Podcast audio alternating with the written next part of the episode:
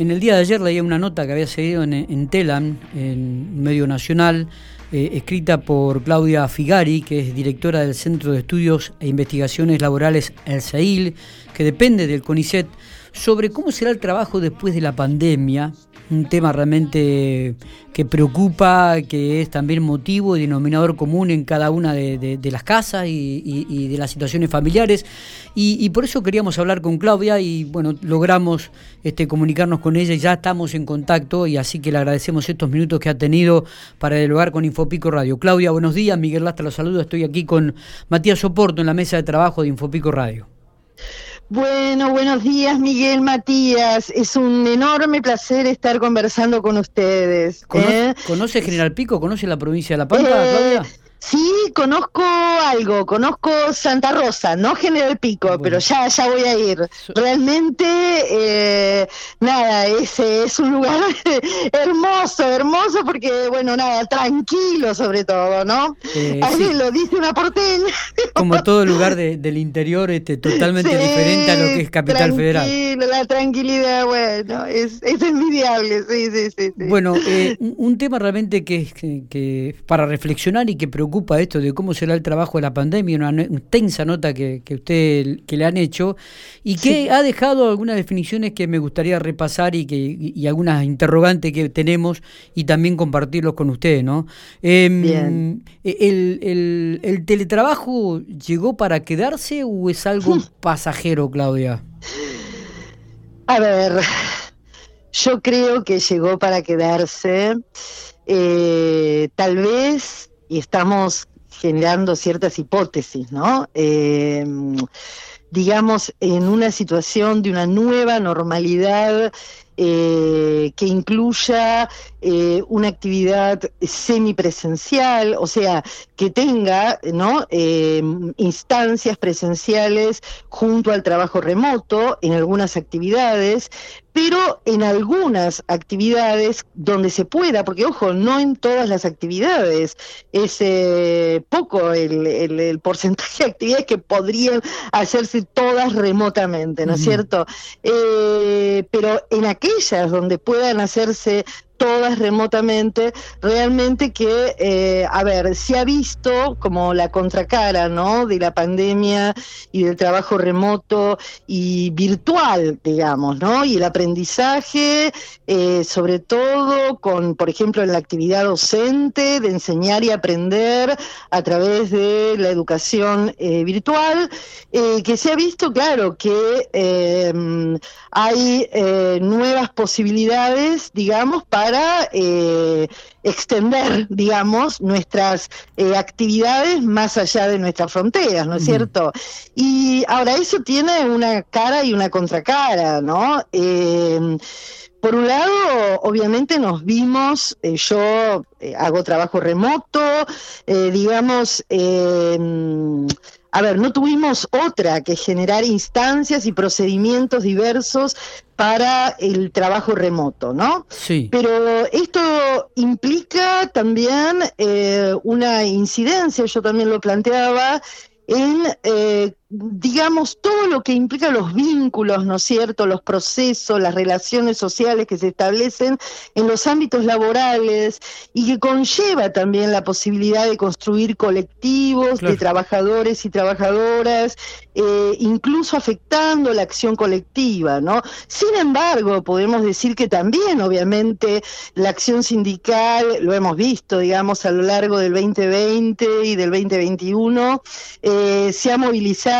y se encuentra, podríamos decir, entre comillas, conectado, ¿no?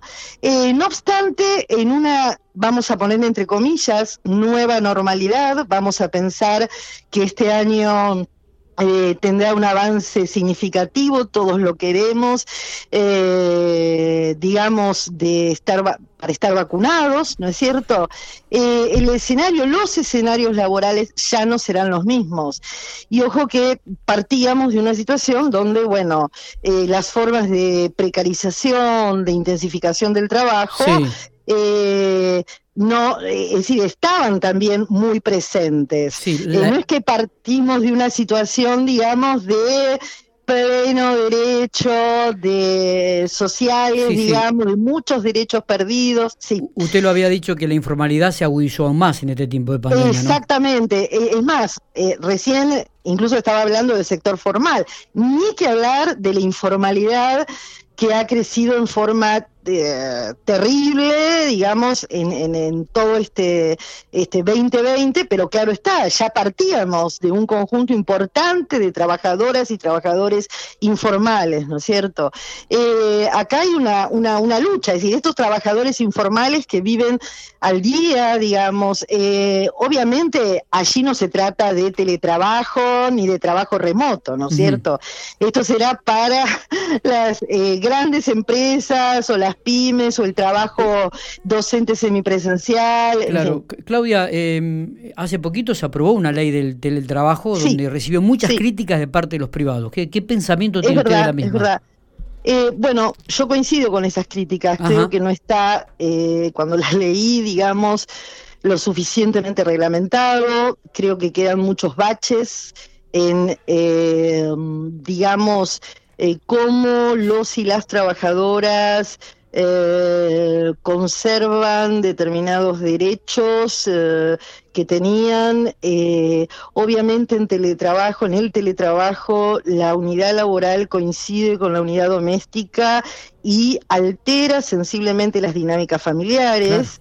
Es algo que uno viva, no sé, solo o sola, pero digamos, el hecho de hacer teletrabajo primero implica tener los medios de producción. Y allí hay un, todo un tema con las herramientas de trabajo, con la conectividad, con el uso que estamos teniendo de los, de los celulares, de los WhatsApp para trabajar, ¿no es cierto? Eh, es decir, por un lado. Por otro lado, con el, los espacios el espacio, digamos. Es decir, hay gente que, es, obviamente mucha gente no vive en una amplia casa donde pueda tener una oficina y altere eh, y lesione menos, digamos, las eh, y altere y reconfigure las dinámicas familiares, ¿no es cierto? Eh, niños, niñas, jóvenes en escolaridad todavía en situación semipresencial, ¿no es cierto? esperemos que en un momento se vuelva totalmente a la presencialidad, pero para eso tenemos que estar todavía, tenemos que estar vacunados, ¿no es cierto? Todos y todas. Con lo cual hay, hay una situación compleja que yo creo que falta mucho en términos de reglamentación. Está bien. Eh, Claudia, ¿cuáles son las em, actividades ¿no? que, que, hoy generan mayores ofertas laborales? ¿Y, qué, qué, qué, perfil de trabajador requieren las empresas o las instituciones? Bueno, eh, a ver, el sector, por ejemplo, a ver, acá depende nuevamente si hablamos de trabajadores y trabajadoras muy calificados o trabajadores y trabajadoras que aún teniendo experiencias múltiples acumuladas por, por un oficio, ¿no es cierto? Eh, ingresarían de alguna manera en los niveles inferiores, ¿no es cierto?, de eh, una estructura de mandos jerárquica, digamos. Lo cual, ofertas relacionadas, por ejemplo, con el sector del software, digamos, ¿no? Eh, donde sí ahí está instalado el, teletrabajo y de hecho se hace trabajo remoto, pero para jóvenes eh, muy calificados, ¿sí? Eh, ofertas en sectores productivos. Eh, la otra contracara, quiero decir, hay sectores que, aunque mm, estoy pensando, no sé, en el sector agroindustrial, por ejemplo, ¿no? Y en trabajadores temporarios, trabajadores migrantes, trabajadores que, que, realmente están en condiciones altamente precarias de trabajo. Bueno, pero son necesarios de pronto en el trabajo en el campo, ¿no es cierto? En distintas actividades eh, agrarias, digamos, y muchas son complejos agroindustriales, digamos, con exportación, como un, grupo importante del CEIL trabaja eh, sobre el tema agroindustrial eh, en la industria del limón, por ejemplo, en Tucumán. Es decir, son trabajadores temporarios, pero que siguen siendo necesarios, ¿se entiende? Más allá de las condiciones, digamos, de trabajo. Es decir, la industria sigue requiriendo, sin lugar a dudas, trabajadores y trabajadoras eh, para seguir funcionando, si no, no funcionan.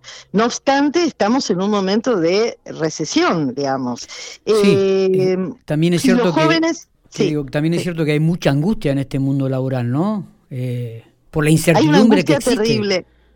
Absolutamente. Angustia, bueno, todos estamos atravesados por esa angustia casi existencial de lo que nos atraviesa y una incertidumbre terrible, porque en realidad eh, esto lo vemos a diario. Eh, si bien yo me dedico obviamente a temas, eh, digamos, que se inscriben en las ciencias sociales y las humanidades y en estudios laborales, bueno, podemos hipotetizar escenarios posibles, ¿no es cierto? Pero así como pasa con y personalmente, y personalmente, Claudia, ¿a qué escenario posible le teme más? a un escenario, a un escenario donde se pierdan derechos adquiridos, a un escenario donde la informalidad se exacerbe, a un escenario donde los y las trabajadoras no, mm, digamos, sean despedidos, sean eh, suspendidos, a un escenario donde se exacerbe las formas de intensificación y disponibilidad de los y las trabajadoras. Eh, el trabajo remoto también implica el derecho a la desconexión, ¿sí? Y en realidad el trabajo remoto implica a veces desde que uno se levanta hasta casi que se hmm. estar disponible, ¿no es cierto? en el escenario, en cualquier escenario, incluso presencial, frente a la posibilidad de despidos o a la posibilidad de suspensiones, en realidad los, los las y los trabajadores aceptan condiciones, pero porque no les queda otra, obviamente, que está, que, que suponen, eh, bueno, jornadas extensísimas, digamos, por más que obviamente a, cobran horas, horas extras, pero realmente que incide en las condiciones de trabajo y en la calidad de vida, ¿no es cierto?, de los y las trabajadoras. Es así. Em, usted que es una estudiosa de, todo lo que tiene que ver con, lo social, eh, ¿Qué, lectura hace de estas desigualdades sociales que se han profundizado aún más eh, en, este, en este bendito país, este, Claudia, tanto educativa, laboral, social? Y bueno, lamentablemente eh, esas desigualdades se han exacerbado, no son desigualdades sociales, económicas, educativas eh, que se inician con la pandemia, eh, y este es un, planteo mundial, se exacerban también desigualdades en términos de los países, ¿no es cierto? Hoy la voracidad, digamos, del capitalismo se expresa eh, claramente en una guerra por quién obtiene más vacunas, quién los que producen, los que no producen, las, los que pueden, ¿no es cierto?, los que acumulan, digamos. Eh, lo vemos a partir de la pandemia, pero también, es decir, el el papel central que juegan las corporaciones transnacionales en un capitalismo salvaje, digamos, en un capitalismo que no tiene nada de humano eh, y que excluye cada vez más a millones y millones de personas, de trabajadores y trabajadoras. Eh, realmente las desigualdades se exacerban y va a ser complejo eh, en una entre comillas, nueva normalidad, poder recomponer esto, ¿no es cierto? Totalmente. Realmente, eh, bueno, el capitalismo per se conlleva esa desigualdad. No obstante, eh, ha habido como paños eh, fríos respecto a luchas y, ¿no? obreras por ganar derechos, derechos importantes, digamos, laborales. No obstante, en este contexto también hay un retroceso, hay un sistema de remuneraciones, una, un parate en las paritarias, hay una, eh, un, un, lugar, digamos, de los y las trabajadoras donde se encuentran, en el cual se encuentran realmente muy debilitados eh, frente a una situación donde, claro, la desigualdad se exacerba y se eh. exacerba en todos los sentidos. ¿Sí? Sí, totalmente. La, última, Claudia. Em, sí. Usted manifestó eh, que en esta pandemia hubo ganadores y perdedores. Sí, sí. Los perdedores, sin lugar a dudas, son aquellos que, bueno, el sector informal es el gran perdedor.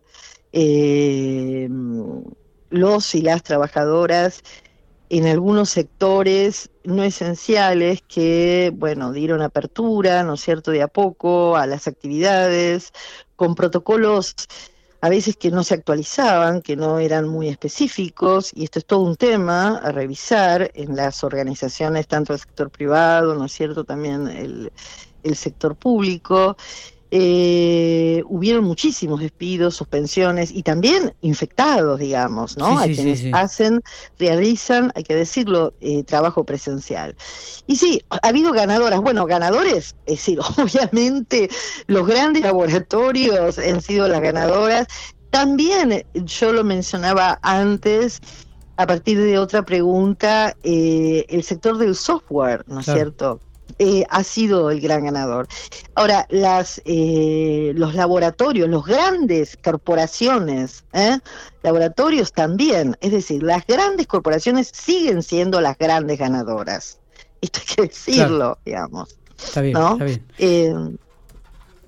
Bueno, creo que, hemos repasado un poco este tema del, del, trabajo, cómo será después de la pandemia, este, uno quiere mirarlo también con unos ojos de, optimismo, ¿no? de esperanza, este, que en definitiva forma parte de nuestras cualidades de, la persona, de la humanidad de uno. ¿no? Eh, sabemos que, nos cuesta ver el horizonte todavía, pero esperemos que esto mejore eh, y que todo comience a caminar de acuerdo a... Mm, a lo establecido, a lo que tendría que ser, a la formalidad, a la buena remuneración, al vivir decentemente, a comenzar a construir una sociedad que evidentemente este, no está en su mejor momento y que nos va a llevar mucho tiempo, Claudia.